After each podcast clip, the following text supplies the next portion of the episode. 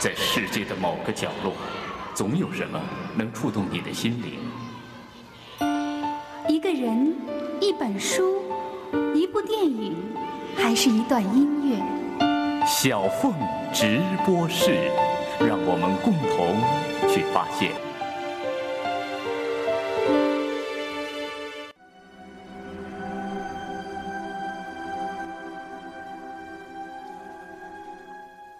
世界地理中存在三个极点：南极、北极和珠穆朗玛峰；而在人类文明的地标中，也存在一些极点，耶路撒冷和以色列显然是其中非常重要的一极。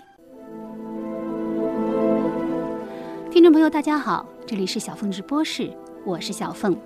四月的最后一天。我搭乘土耳其航空公司的飞机，经伊斯坦布尔转机特拉维夫，开始了为期十天的以色列犹太文明之旅。这是由学者、慈善家陈浩武先生发起的世界文明的阅读与行走项目，又名“奢望之旅”。与一般意义上的旅游不同，这是一座流动的快乐学院。无论是古波斯、古埃及还是古希腊，都会有一位随团教授为大家深度讲解世界文明秩序的生成与演化。而这一次古犹太文明之旅的随团教授，恰好是我非常信赖的学者刘军宁先生。于是我欣然踏上了通往耶路撒冷之路。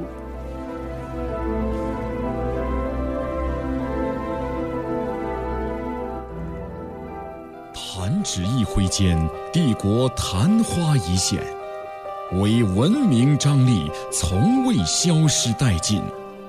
它躲进心里，慢慢改变容颜。世界是一本浩瀚的大书，在文明中漫步，在阅读中行走。小凤直播室奢望之旅特别节目，走向耶路撒冷。以色列十日谈。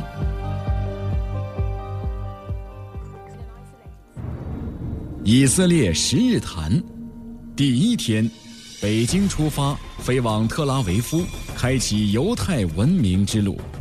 距离耶路撒冷七千一百四十六公里，飞行时间十四小时。关键词：犹太民族。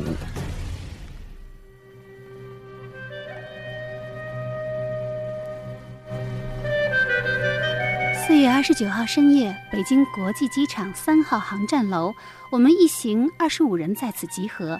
主办方海伦和舒慧小姐细心地给每个人的行李包挂上了特制的识别牌，图案是一朵有着十六个花瓣的波斯莲。两千五百年前，波斯帝国的宫墙上尘封着世上唯一一朵十六瓣的波斯莲。在满城十二瓣波斯之花中，他独具匠心，孤芳自赏。一次真正的好旅行，也应像这朵波斯莲，有呼吸，有思考，拒绝平庸。我们每个人还得到了一本印制精美的诗歌札记，里面不仅有以色列诗歌，还有动人的故事，讲述着犹太民族的历史。You say that you didn't cause all this. You say this is not your fault. So let's just see who's more effective at killing. You or me? When my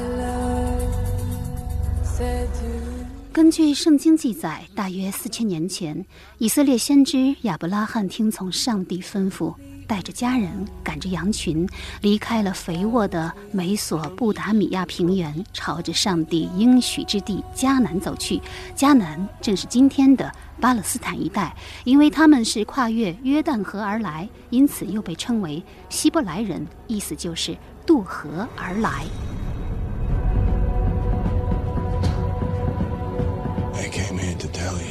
That something is coming that is out of my control.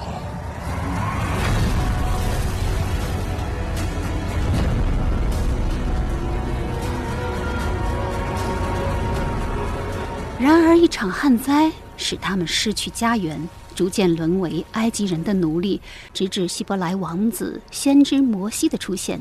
他带领犹太人奇迹般的逃出埃及，越过红海，回到家园，并在西奈山上与上帝定下摩西十诫，从而为人间确立了神圣道德与律法的来源。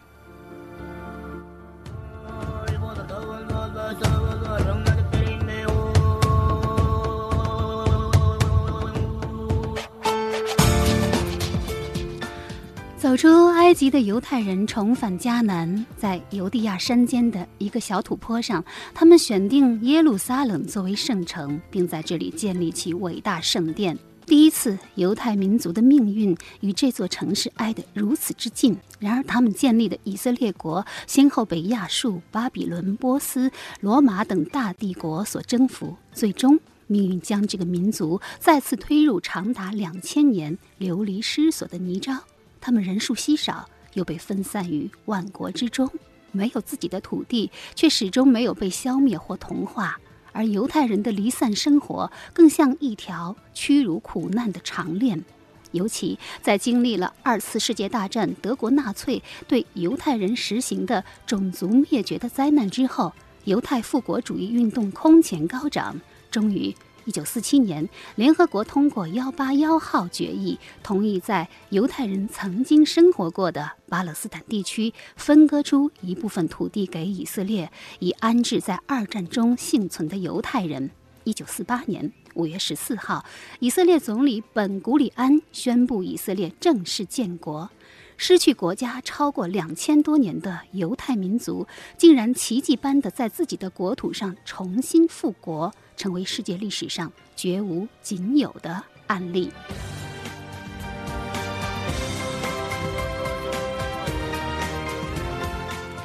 出发的时候，我们在微信群里收到了刘俊宁老师的留言。他写道：“启程在即，一直在想这次旅行是什么性质，一直在想去以色列和去南极、北极、去英美、去非洲、去希腊有什么不同。”找到了这种不同，也就理解了以色列之行不同种种之行的独特价值。而他的理解，以色列之旅是智慧之旅。我把我们这趟旅行定义为智慧之旅。关于神和关于道德的智慧，对我们的日常生活，远远比关于知识、关于科学的智慧要重要的多。我们来耶路撒冷最重要的东西，就是探讨天人的关系，探讨人与人之间在一起。共同生活的智慧，并且找到这种智慧的深深的源头，这是我们来以色列最特殊的地方。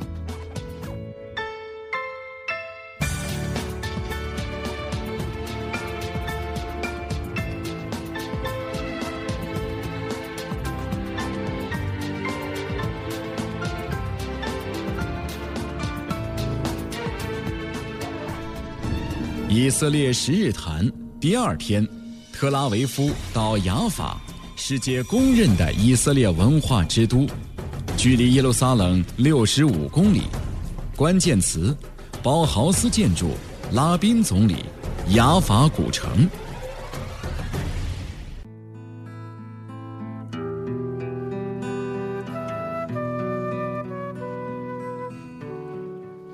四月三十号，我们来到了以色列最现代化的港口城市。特拉维夫，这是一座复合之城，它的全称是特拉维夫雅法。一九四八年，以色列国家正是在特拉维夫宣布独立的十分钟之后，美国承认以色列国。十二小时之后，阿拉伯联军进攻以色列，也就是说，在以色列建国当天，第一次中东战争就爆发了。战争期间，阿拉伯人封锁耶路撒冷长达八个月之久，因此。特拉维夫随即充当了以色列的临时首都。当1949年12月宣布耶路撒冷为首都的时候，由于国际上对于耶路撒冷的地位有所争议，所以大部分大使馆还是留在了特拉维夫。特拉维夫已经成为以色列最具国际化气质的大都市，因其繁华而被称为中东的曼哈顿。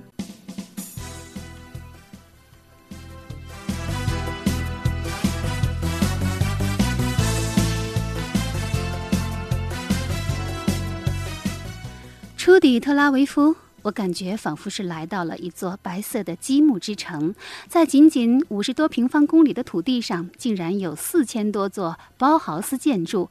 这种反对古典主义的现代建筑起源于德国，却在犹太人的土地上绽放到了极致。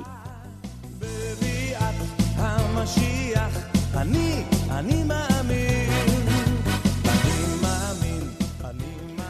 大巴行驶在特拉维夫的大街上，街道两旁是一座连一座的方方正正的火柴盒式的建筑，外面挂着一个或圆或方的阳台。如此简单粗暴直接，却又有着浓郁的现代艺术氛围。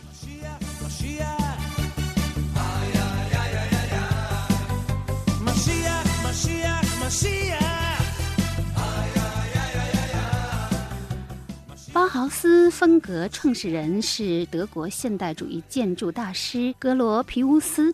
他别出心裁地将德文 “Hausbau” 房屋建筑一词调转成包豪斯，以显示反传统的意味。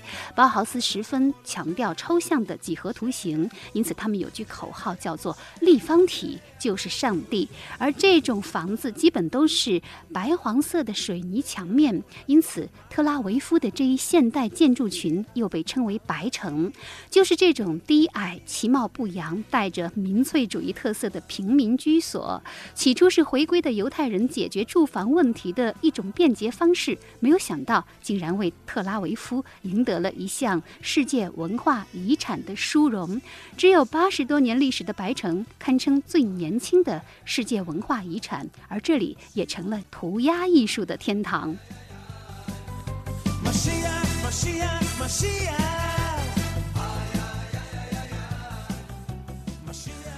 漫步特拉维夫，还有一个必须要去的地方，那就是拉宾广场。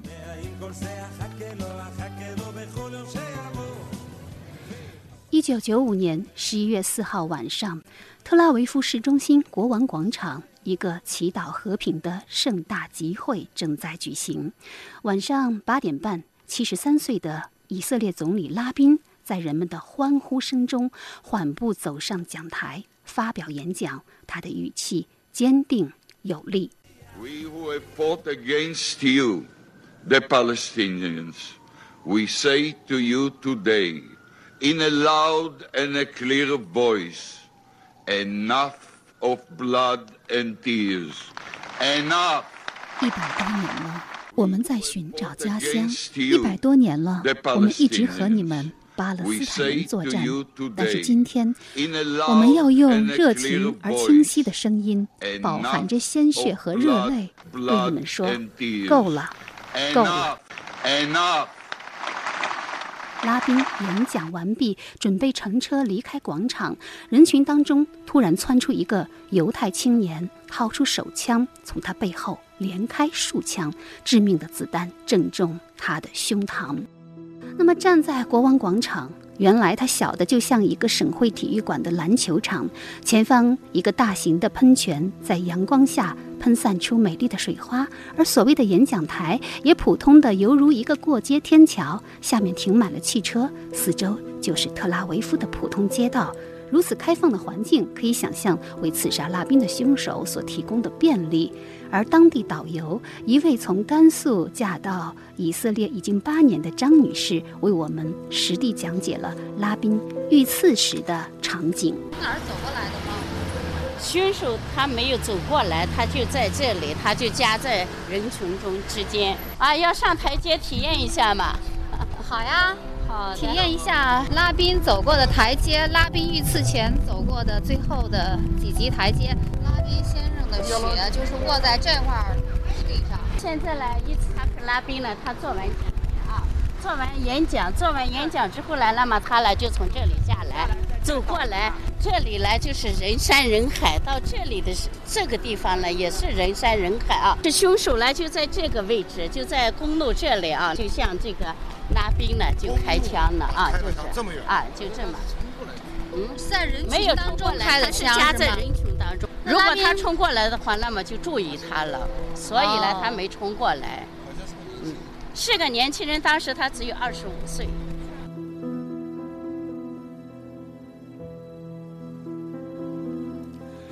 伊扎克拉宾一九二二年生于耶路撒冷学生时代曾经在美国迈阿密大学学习十八岁的时候开始进入军界。正如龙应台所说拉宾祈求和平的姿势有其他人不能比的重量他不是一个昧于现实、高谈阔论的非战主义者。一九四八年，犹太人占领耶路撒冷，年轻的军官拉宾率领他的士兵攻入古城，进行激烈巷战。一九五六到一九五九年间，三十多岁的拉宾是戍守叙利亚困境的统帅。叙利亚军队的炮火从格兰高地射下时，他在第一线。一九六七和一九七三年的两次战争中，拉宾都是杀人不眨眼、一心求胜利的战士。从枪林弹雨中光荣地活过来的人，没有人敢怀疑他的爱国情操，更没有人敢批评他不懂国防。由曾经的浴血将军、国防部长来谈和平，那个和平是一种九死一生的心底的渴望。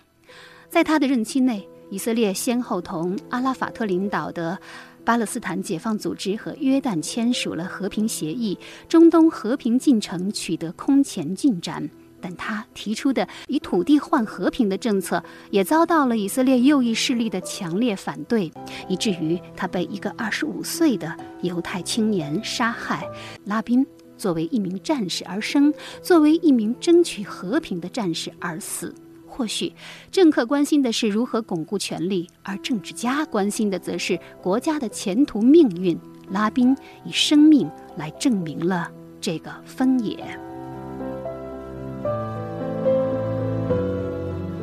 为了永远纪念这位热爱和平的领袖，以色列已经将特拉维夫国王广场改名为拉宾广场。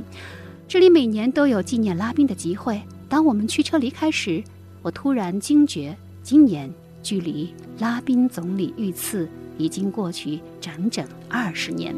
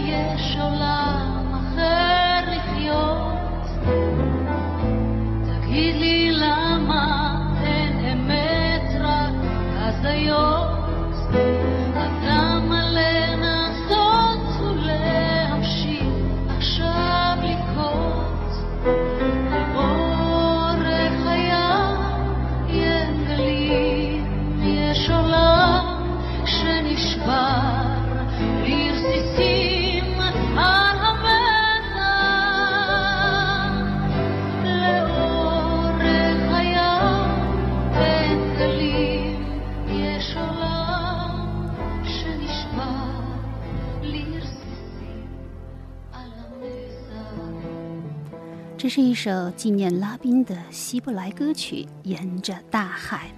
好，让我们继续沿着大海漫步特拉维夫。在清一色犹太人居住的特拉维夫的边上，还有一座古老的港口城市雅法。这是人类社会最早的城市之一，早在挪亚方舟时代已经建立。因为雅法的名字正是根据挪亚一个儿子雅福的名字来命名的。漫步在雅法古城，抚摸着。有几千年历史的砖石，感觉这里的每一块石头仿佛都会呼吸一般。老城最有意思的还是那些以星座命名的迷宫般的街道，每条街道上都有镶嵌在砖石之中的陶瓷质感的画着星座的牌子。我和来自云南的大美人罗丹小姐从双鱼街出发，穿过狮子街、双子街、天秤街。摩羯座出生的她要找摩羯街，而我要找天蝎街。可惜我们都没能如愿。但是雅法老城每一个转角处的浸透着沧桑的美，还是给了我们很多意外的发现。那个夜晚，我们就住在特拉维夫的海滨度假酒店。吉姆之城的灯光一点点亮起来。推开酒店的窗户，不远处居然有一个巨大的、如同维尼熊一样可爱发亮的装饰体，高悬在摩天大楼之上，给这座摩登的城市增添了一抹童话的色彩。那一晚睡得很香甜。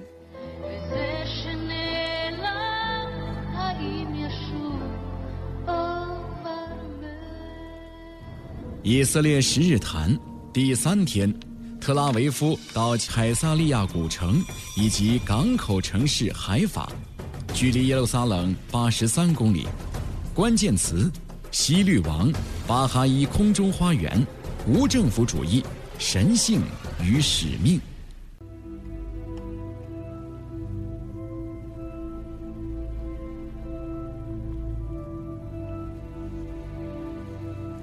第三天，我们从特拉维夫出发，目的地是以色列第三大城市海法。然而，中间我们途经一座古城，叫做凯撒利亚。那么，在前往凯塞利亚的大篷车上，导游继续为我们介绍圣经故事里关于以色列的种种传说。其中，约瑟为法老解梦的故事引起了随团教授、政治学者柳金宁先生的注意。那么，这个故事讲述的是什么呢？约瑟是以色列祖先雅各的第十一个儿子。由于父亲非常的溺爱他，超过他的哥哥们，于是约瑟的哥哥就非常的记恨他。有一天，他们合伙设计，将约瑟卖给了前往埃及的商人。那么，在埃及，约瑟帮助一名护卫长管理家务。然而，护卫长的妻子垂涎这位年轻的希伯来人的英俊，引诱未遂。竟然恼羞成怒，诬告约瑟意图强奸，于是约瑟被囚禁在埃及法老的监狱里。几年之后，法老做了两个难解的梦，可是埃及举国上下的智者没有一个人能解开这个梦，而约瑟是一名解梦的高手。于是法老当即下令招来约瑟，向他讲述自己的梦境。在第一个梦境中，他梦到了七头肥牛，又梦到了七头瘦牛，然后瘦牛吃掉了肥牛。在第二个梦里，他梦到了七颗饱满的麦穗，又梦到了七颗细弱的麦穗，然后七颗细弱的麦穗又吞掉了前面的麦穗。约瑟立刻解开了其中的含义，这两个梦。预示着埃及将过上七个丰收年，还有七个饥荒年。同时，他还给法老建议，在七个好年头里，要挑选一位聪明人治理埃及全地，积蓄粮食，这样埃及在之后的荒年头里将不愁饥荒。对于这样的故事，刘军宁先生又有着怎样的解读呢？在我们快乐学院流动的大篷车上，军宁老师拿过了话筒。刚才导游跟我们讲那个月色的故事，这是在圣经里面一个非常有趣的故事。但是其中有一个细节，在这里可以展开一下。这呃，这个月色呃被关到监狱以后，被这个法老召去解梦。当时解的梦就是说七头肥牛和七头这个瘦牛之间的故事。那么这个呃月色的解释是是那七年丰收，七年饥荒。这个信息对对法老极其重要。如果要是法老不知道这个，要是梦要是没解出来的话，那么在七年饥荒之间就会有很多人饿死。那么一旦有很多人饿死呢，这个法老的这个统治或者法老的声誉就会受到威胁。所以这个梦解了之后，并且得到验证之后呢，这个月色呢就很受法老的欣赏，也导致了在这个这个法老在位的期间对犹太人也很好，包括这个月色的哥哥们去了之后呢，这个法老也送了他们很多很多东西，是吧？是。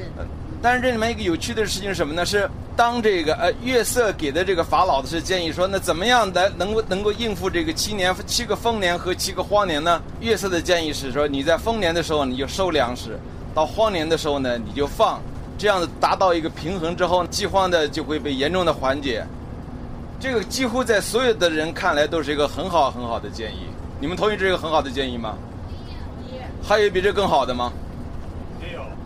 有。经济学经济学来讲就是这样。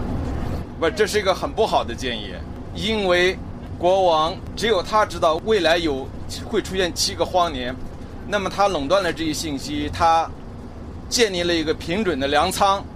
当这个荒年释放的时候呢，他的饥荒被大大的缓解了。那么这样他的统治得到大大的巩固，不仅统治大得了大大的巩固，他的权力、声望和权力都大大的集中了。所以这个也被看来是一个加剧中央集权的一个建议。所以法老在。人类历史上一直也是一个中央集权的一个象征，可以这么说吗？可以，可以这么说吧。直到今天，埃及也没走上一个平稳的一个民主的道路。那么除此之外，还有其他什么办法吗？假如把这个七年饥荒的信息不封锁，是吧？那么让老百姓和民间自己鼓励他们在丰年储存粮食，或者鼓励大户和任何有可能的人储藏粮食，那么到荒年来释放。那么这样子的话呢，这个饥荒同样可以得到缓解。但是法老的权力却比原来小了很多，所以在法老制度下，一旦荒年不能预报的时候，就会出现灾难。不，不管这个荒年是政治原因还是非政治的原因，导致饥荒的真正的原因是不允许粮食自由买卖。如果粮允许当时允许粮食自由买卖，有些人就会把粮食从有的地方贩到没有的地方，有些人就会攒钱从国外进口粮食。甚至有人可以借钱来进口粮食，因为进口粮食可以卖很好的价钱，然后就可以粮食卖出去以后，这个债就这个钱就可以还掉。所以只要允许粮食自由流通，就不会有饥荒。但凡是饥荒，都发生在中央集权的地方。那么，月色和法老的故事就是一个很好的证据。这个证据在中国也被重演过。谢谢大家。嗯。谢谢刘教授啊。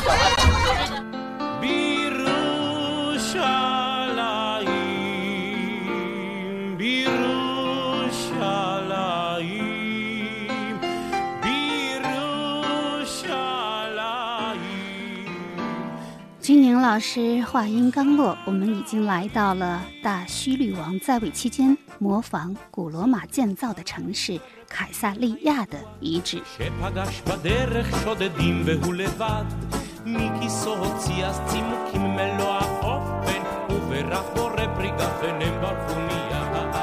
弹指一挥间，帝国昙花一现，唯文明张力从未消失殆尽。它躲进心里，慢慢改变容颜。世界是一本浩瀚的大书，在文明中漫步，在阅读中行走。小凤直播室《奢望之旅》特别节目，走向耶路撒冷，以色列十日谈。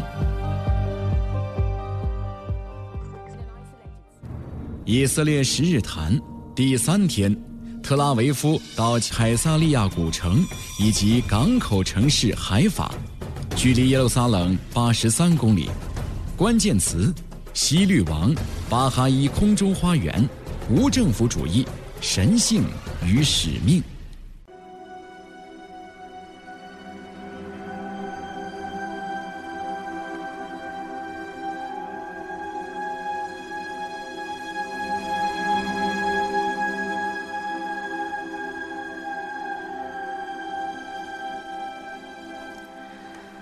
我们首先还是来认识一下西律王这个人。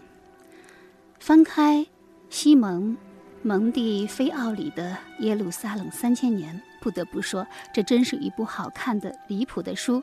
其中关于西律王的描述是这样写的：西律就血统而言是腓尼基人，就文化而言是希腊人，就出生地而言是伊图买人，就宗教而言是犹太人。就居住地而言是耶路撒冷人，就公民身份而言是罗马人。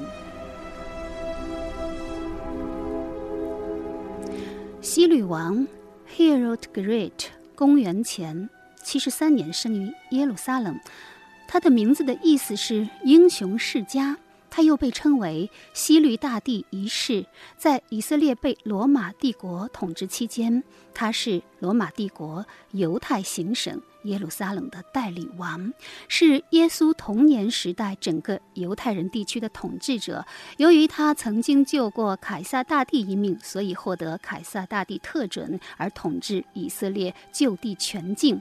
在新约圣经当中，他知道伯利恒有个君王诞生了，就派三名智者先行，假意跟随朝拜。当三个智者从另一个方向离开之后，他就下令将伯利恒及其周围。境内两岁以及以下所有的婴儿杀死，而耶稣一家也是在希律王死后才回到拿撒勒。但是根据研究声称，除了圣经之外，并没有其他历史资料记录这件大量杀死婴儿的事件。事实上，希律王还曾经提供粮食救济希腊的饥荒，而被希腊人选为奥林匹克运动会的主席。在耶路撒冷三千年当中，西蒙用大量绚烂的文字描写希律王的一生，比如希律看上了马卡比公主米利安，娶她为后，而米利安的母亲亚历山德勒则是典型的来自地狱的岳母。他立刻同埃及艳后克里奥佩特拉密谋铲除西律。西律深爱米利安，但政治上却知道他是一个毒瘤。米利安最后被西律以通奸罪判处死刑。西律因悲伤而发狂，他相信他对米利安的爱是上天对他的惩罚，旨在摧毁他。他绕着宫殿惊声尖叫，命令仆人寻找米利安。而塔木德声称。希律将米利安的尸体保存在蜂蜜里，西蒙写道：“这可能确有其事，因为这听起来甜蜜又不失恐怖，恰恰反映了他和米利安的爱情。”那么，大希律王以残暴而闻名，由于曾经下令杀死自己的三个儿子，所以史书上有“当希律王的猪比当他的儿子更好”的说法。但实际上，希律王在位三十四年，维护和罗马帝国的融洽关系，被公认为有魄力、有远见的铁腕统治者。他在位期间，建立起了犹太国的经济秩序，使犹太国繁荣。希律王还是位优秀的建筑师，至少建造了二十二座熠熠生辉的建筑。最让他名留青史的，就是重建。耶路撒冷第二圣殿，如今长五十二米、高十九米的哭墙，就是第二圣殿被罗马人摧毁后留下的遗迹。现在我是坐在西律王建造的古罗马式的剧场里面，我坐在十排二十八号。像这个剧场，其实就是一个微型的小型的。古罗马剧场，我在罗马的时候曾经见到过真正的古罗马剧场，估计有它的五分之一大小吧。如果那个是一个一千米的跑道的话，这个应该就是一个二百米的跑道。我们抵达的这座。凯撒利亚古城正是希律王在地中海边建立的一座港口城市。为了将这座城市献给罗马皇帝奥古斯都凯撒大帝，故称凯撒利亚。两千多年过去了，如今的凯撒利亚只剩了古城的废墟，但是罗马式的。圆形大剧场、斗兽场、赛马场、温泉浴室，甚至里面的马赛克，都依然保存着些许的风貌，诉说着这座曾经的港口城市的繁华。凯撒利亚其实一度被黄土掩埋，直到19世纪才被考古工作者一点一点地从地底下发掘出来，让西律王的古堡重见天日。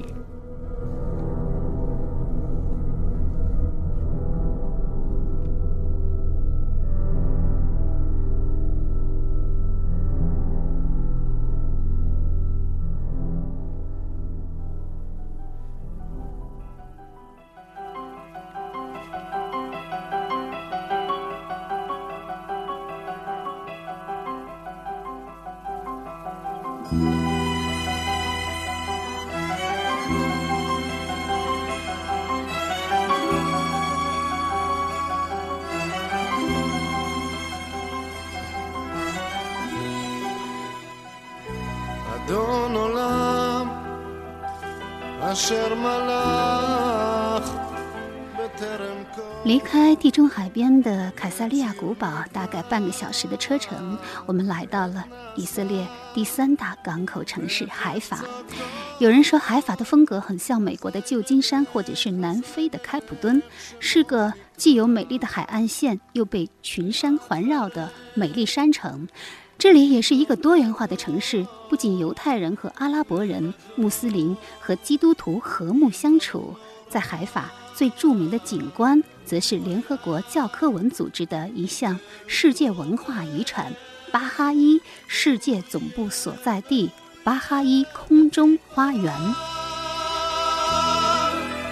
אדון עולם אשר מלך בטרם כל יציר נברא לעת נשא בחפצו כל אזי מלך שמו נקרא ואחרי כפנות הכל לבדו ימלוך נורא והוא היה והוא הווה והוא יהיה בתפארה אדון עולם אשר 说起巴哈伊教，那么在中国有两位最着名的教徒，就是地产商潘石屹、张欣夫妇。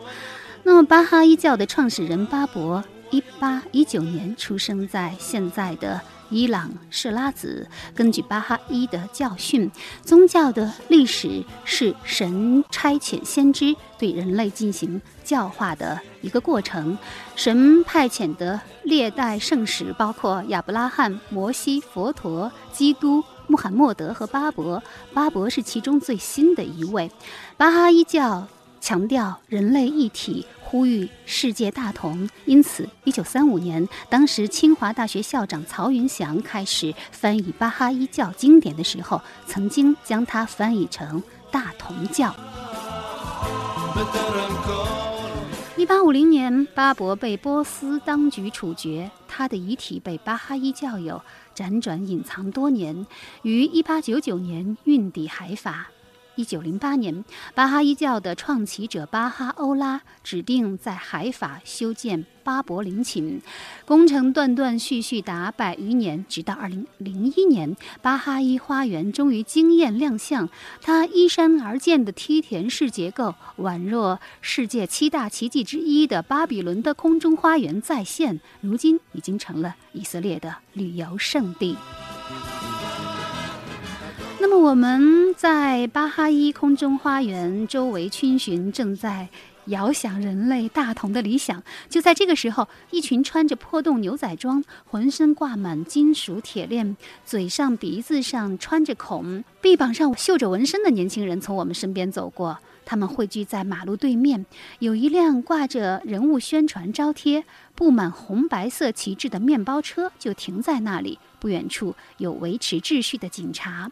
我们一行好奇地上前和年轻人聊天，其中一个年轻人的眼里竟然闪过一丝羞涩。他告诉刘军宁老师他的政治主张，原来这是一群无政府主义的小青年儿，而政治学呢，正是军宁老师的强项。聊天当中，军宁老师告诉我。作家巴金的名字正是来源于两个无政府主义者巴库宁加克鲁刨特金。于是当天晚间的饭桌上，我逮住军宁老师，又多聊了几句。军宁老师，当你看到那群年轻人的时候，你是不是也在心里想，这熊孩子是干什么的？你有没有去试图猜一下？熊孩子，这个丘吉尔说过一句话，这个大概是。二十多岁的时候不是社会主义者，那没有良心是吧？到了四十多岁了还是社会主义者，那就没有脑子是吧？我觉得这些他们是一个年轻人们总是探索各种可能性、各种理想，包括把他们私人的这种偏好都放在一个伟大的一个一个一个旗帜下。他们认为他们做到，其实就有点像辛弃疾讲的是吧？为赋新词强说愁，左牵仓，右牵黄是吧？不可一世的架势是吧？这我觉得都年轻过，也没什么。OK，你当时是上前去跟哪些年轻人交流？当时你问了他们什么问题？你是谁？你从哪儿来的？你要到哪儿去？是北大保安的三个终极问题。哦、他们只回答最后问题：我们要无政府，我们要 A，我们要 capital A，、嗯、我们要大写的 A 是吧？那个旗帜。他们为什么用一个 A 字来做这个？政府的标志 anarchy，anarchy。A 这个前缀就是否定的意思，很多英文。a r c h y 是统治的意思，monarchy。那个旗帜上的那些头像的人物都是些什么人呢？基本上是十八、十九世纪的欧洲的无政府主义者，巴金、巴库宁、克鲁泡特金，还有普鲁东。哦，普鲁东，对对对。普鲁东有个著名的话，就是一切财产都是盗窃，property is theft，是普鲁东说的吧？普东，一个法国的无政府主义者说，财产一切财产就是盗窃，财产就是盗窃。这个是什么意思？资本家财产都是剥削来的，不是盗窃是什么呀是吧？可是跟自由主义者的看法相反，自由主自由主义者认为没有财产就没有正义了。好像无政府主义在二十世纪初期的时候，也是在中国的年轻人里面很是风行一时。巴金、鲁迅他们都是早年这个都是无政府主义者，他们相信自身和人类的无限的潜能，认为不需要政府就。人可以像天使一样过得很好，组织好自己的生活。他们没有读过联邦党人文集，就像联邦党人文集一样说：假如每个人都是天使，那还要政府干什么？是吧？假如每个人都是恶棍，那政府有有要政府有什么用？是吧？所以人是居于天使和恶棍之间的那种存在着。因为无政府主义是建立在每个人都是天使基基础之上的。这个无政府主义最早是怎么创立的？这个学说？这个稍微有点深远了。这个其实，在在希腊咱们早期的这种就就有，然后到后来到这个康帕内拉，到托马斯摩尔，这个人类总是幻想各种可能性，就是一些人把人性看得特别坏，就是需要专制，比如像在那个理想国里面，还有一些人把人性看得特别好，不需要任何强制，我们就是都能把一切事情搞定，是吧？但是我想，可能无政府主义在当代社会应该没有什么立足之地了，是不是？对对，人性展露出来是糟糕，断绝了任何无政府主义的念想。但是，甚至连坏人都不要无政府主义了。可是，在人类漫长的历史，比如说政府的产生，也不过是很近的事情了。可能人类大部分的时间，是不是都处在一个无政府主义的状态？不能说你追求的无政府和你没办法达到的无政府一个状态是不一样的。比如中国在每个朝代更迭之间，常常处于一种无政府状态，当然那是一个很糟糕的状态，是。那不是一个追求的无政府有两种，一个是人们追求的无政府，一个是人们害怕的无政府。人们常常得到的是害怕的无政府，从来没有得到过追求的无政府。就是人们从来没有得到过所追求的无政府，人们所得到都是所害怕的那种无政府。就来一场无政府主义的批判吧。啊，不批判也可以。这在中国无无政府目前还不是一个主要的一个 threat，还不是一个主要的威胁，所以我们可以暂时不用。哎，不用费这么大的劲去谈它啊。那他他证证明自己值得我们关注，我们再去关注。再给你倒点红的，白的就不倒了，红的好啊，别浪费。来来，喝一口。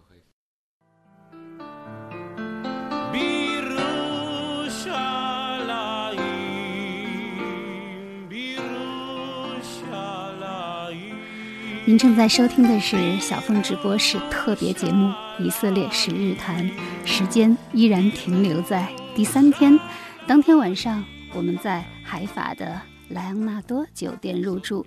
酒店的标志是达芬奇的名画《威特鲁威人》，而每一层的电梯口都有一张达芬奇女友的婉约素描。这其实是一家向达芬奇致敬的酒店，因为达芬奇的全名正是莱昂纳多·迪皮耶罗·达芬奇。节目一开始，我已经告诉大家。我这次参与的是慈善家陈浩武先生发起的世界闻名的阅读与行走项目，和一般意义上的旅游不同，这是一座流动的快乐学院，都会有一位随团教授为大家深度讲解世界文明秩序的生成和演化。而这一次古犹太文明之旅的随团教授是我非常喜欢的学者刘军宁先生，而在自助晚餐。正式开始之前，我们的随团教授刘俊宁老师首先和我们分享了他关于以色列之行的一些思考。这一天正好是五月一号。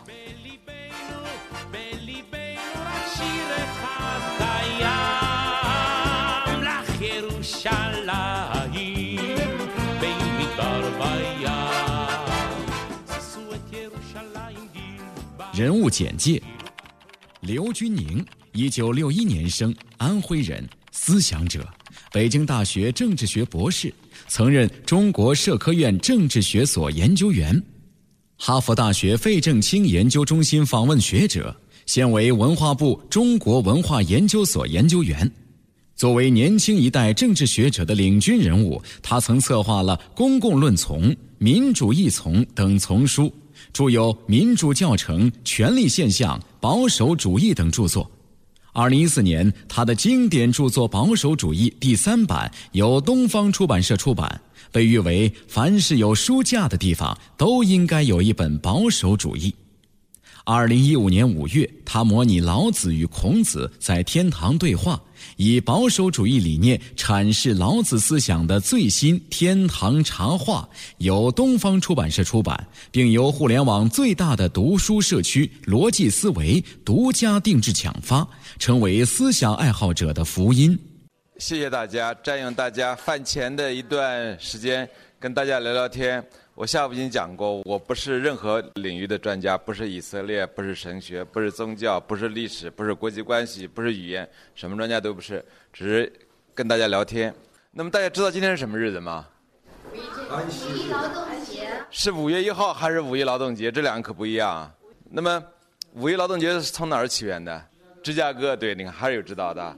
五一劳动节的这个起源是芝加哥的一个工人的连续的。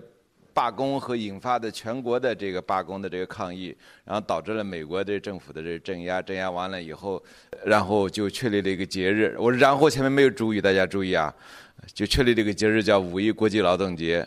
但是美国没有劳动节，但是这个跟我们讲的有关系吗？跟我们来以色列的主题有很大的关系吗？有很大的关系，因为美国这个国家并不给工人阶级很高的地位，也不给劳动很高的地位，为什么呢？因为财富不是劳动创造的，财富也不是知识创造的，财富是一个精神现象，财富是一个跟神有关系的现象。所以我今天呢拿了两张道具，一美元，谁有掏出来看一看？一元的是吧？其他金额不行。一元是最能够这个体现一个国家对财富的理解的。实际上说，每个国家都把自己的意识形态写在一元上面。那么。在美元上面有一句很重要的一句话，再反过来看，在这个地方叫 “In God we trust”，我们信仰上帝啊。上帝是美国的吗？上帝在哪儿？上帝在全世界。但是上帝的信息，第一个关于上帝的信息是从是犹太人从以色列这个地方传到世界上来的，对吧？如果美国人的民族主义很强，他应该找个自己的神。但是美国人不在意这一套。这马上我们就会看到了，把这个钱的这个根基。或者是高度拔到了神的那个地方了，然后我们在这个地方还可以看到一个三角，一个金字塔。这个金字塔这个上面大概就代表这个上帝之眼，然后下面的这句话叫下面的这句拉丁文的大概的意思是上帝领导我们的事业，上帝是领导我们事业的核心力量。大概的意思是说，包括财富的创造全赖上帝的指引，如果没有上帝的指引，财富是创造不出来的，或者创造的非常非常有限。然后这边有个更有特色的话，但也是一个拉丁语。他说：“美国是一个悠久的新国家，就是美国这个国家刚刚成立的嘛，因为华人的刚刚成立的。但是这个国家里面的东西却已经很早很早就有了。只是国家这个名号是新的，但国家里面这个瓶子里面的酒已经有很多很多世纪了。他用的有很多很多世纪了。下面我再我再我再换一个角度再看一看，就是我们认识世界有几种途径，通过对几种途径的这种。”理解能够如何的提高我们自身对世界的认识？在我看来，对世界的理解有三种途径。我们以鸡和鸡蛋为例，是吧？假如我们想知道鸡和蛋的关系，那我们首先要确定的是哪只鸡生了哪只蛋，对吧？鸡和蛋的关系是什么呢？是一个直线的因果关系，或者说平面的因果关系。但是问题并没有到此结束，下一个问题来了。鸡和蛋谁先谁后？假如我们要用刚才的直线的因果关系来回答，我们就无解了。因为我们没法确定谁是第一个鸡蛋。当我们就算是确定第一个鸡蛋的时候，一定有只母鸡下了它，这个因与果就循环了，对不对？那么马上人们想出新的解释办法啊，说这个问鸡和蛋谁先谁后，这是一个啥问题？这个问题应该怎么理解呢？我们应该从进化的角度来理解。哦，我们知道这个仅仅用一维的观点看问题是不够的，理解世界不够的。我们必须引用一个，还要必须引入二维的观点，我们才能回答这个像这个鸡与鸡与蛋谁先谁后这样的问题。但是问题还没到此还没有结束，人们会不断的追问。那么下一个追问就是。鸡和蛋从哪儿来的？马上出现两个不同的看法了哈，一个是大爆炸，按照旧约上面说是神创造的，神创造了各种物物种，包括在诺亚的方舟上，还有鸡洪水来的时候，呃，诺亚把很各种动物，把他们的这个样本，这活的样本都放到船上，都放到方舟上去了。啊，现在出出现了两种解释了，一种是上帝创造的，一种是大爆炸形成的宇宙，然后慢慢演化过来的。你们相信哪一种？相信大爆炸是吧？大爆炸是一个假假说还是一个真实？假说是吧？从大爆炸到鸡的出现有多少续不上的证据链？大爆炸的原点是个什么样的东西？黑洞，黑洞是一个洞还是一个物体？对吧？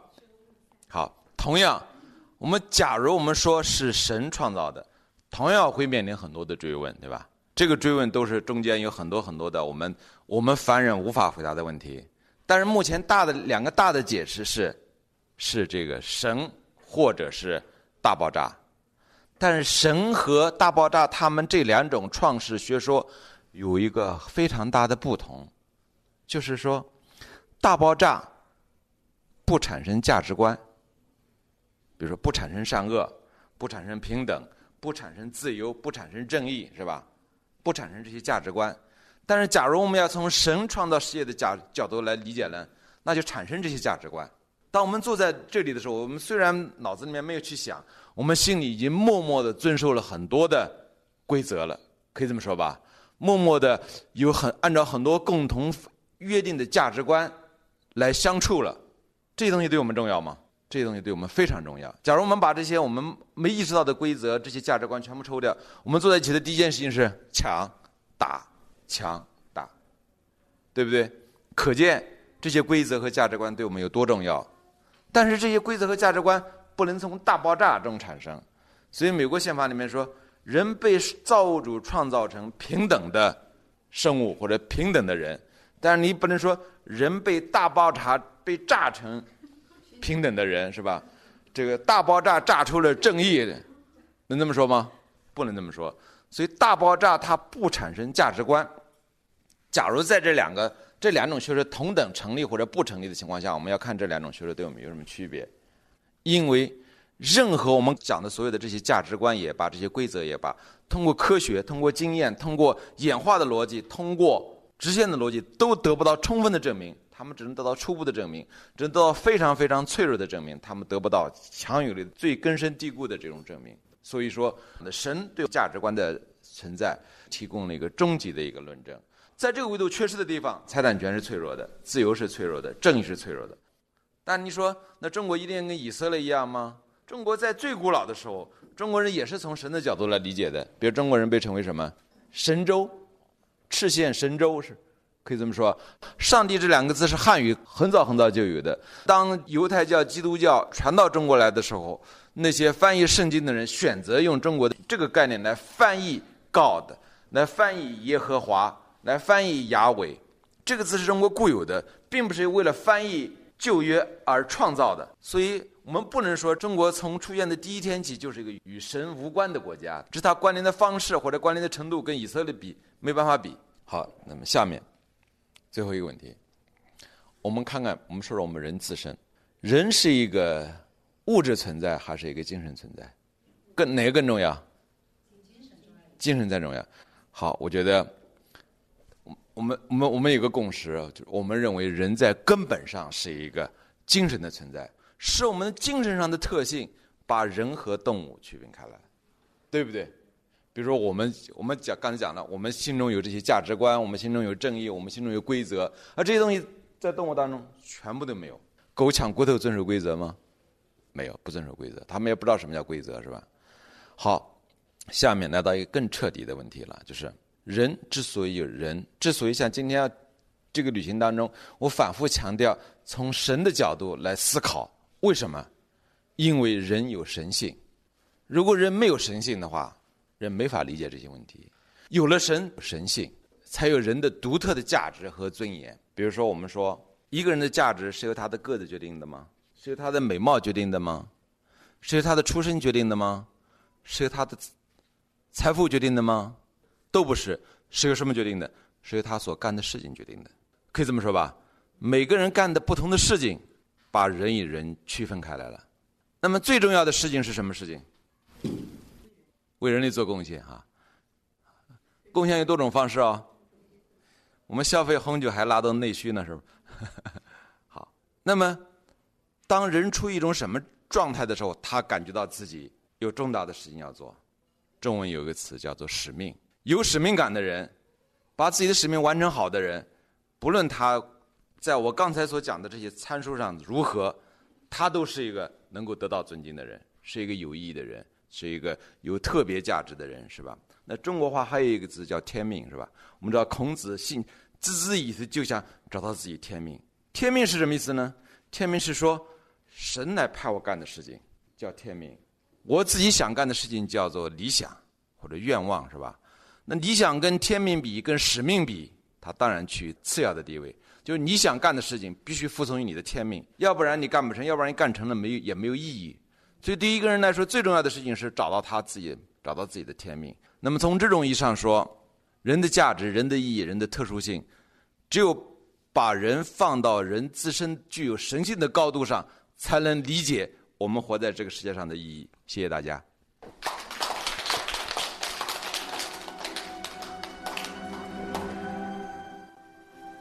西方的智慧传统有两个源头，一个是雅典智慧，一个是耶路撒冷智慧。雅典智慧是关于逻辑与科学的智慧，耶路撒冷的智慧是关于信仰与道德的智慧。刘金宁老师说，在我看来，最重要的智慧在于探索人作为存在的意义，在于寻求人类更好的生存之道，而不仅仅在于探索多少光年外的星星。这是我们踏上犹太文明之旅的第三天，此刻我们距离耶路撒冷不到一百公里。耶路撒冷的历史是整个世界的历史，它是唯一一座拥有天国与尘世两种存在维度的城市，它是无神论与有神论交锋的前线。它是世界三大宗教的圣地，它更是二十四小时新闻时代里全世界摄像机聚焦的耀眼舞台。世界若有十分美，九分在耶路撒冷。小凤直播室《奢望之旅》特别节目，走向耶路撒冷，以色列十日谈。您正在收听的是小凤直播室特别节目《走向耶路撒冷》，主持人小凤代表节目总监张新刚共同感谢您的收听。您可以登录苹果播客或者是荔枝 FM 以及山东经济广播精彩客户端收听小凤直播室的节目录音，也欢迎您关注本人新浪微博“小凤丢手绢”或者是微信号“凤 radio 小凤直播室”。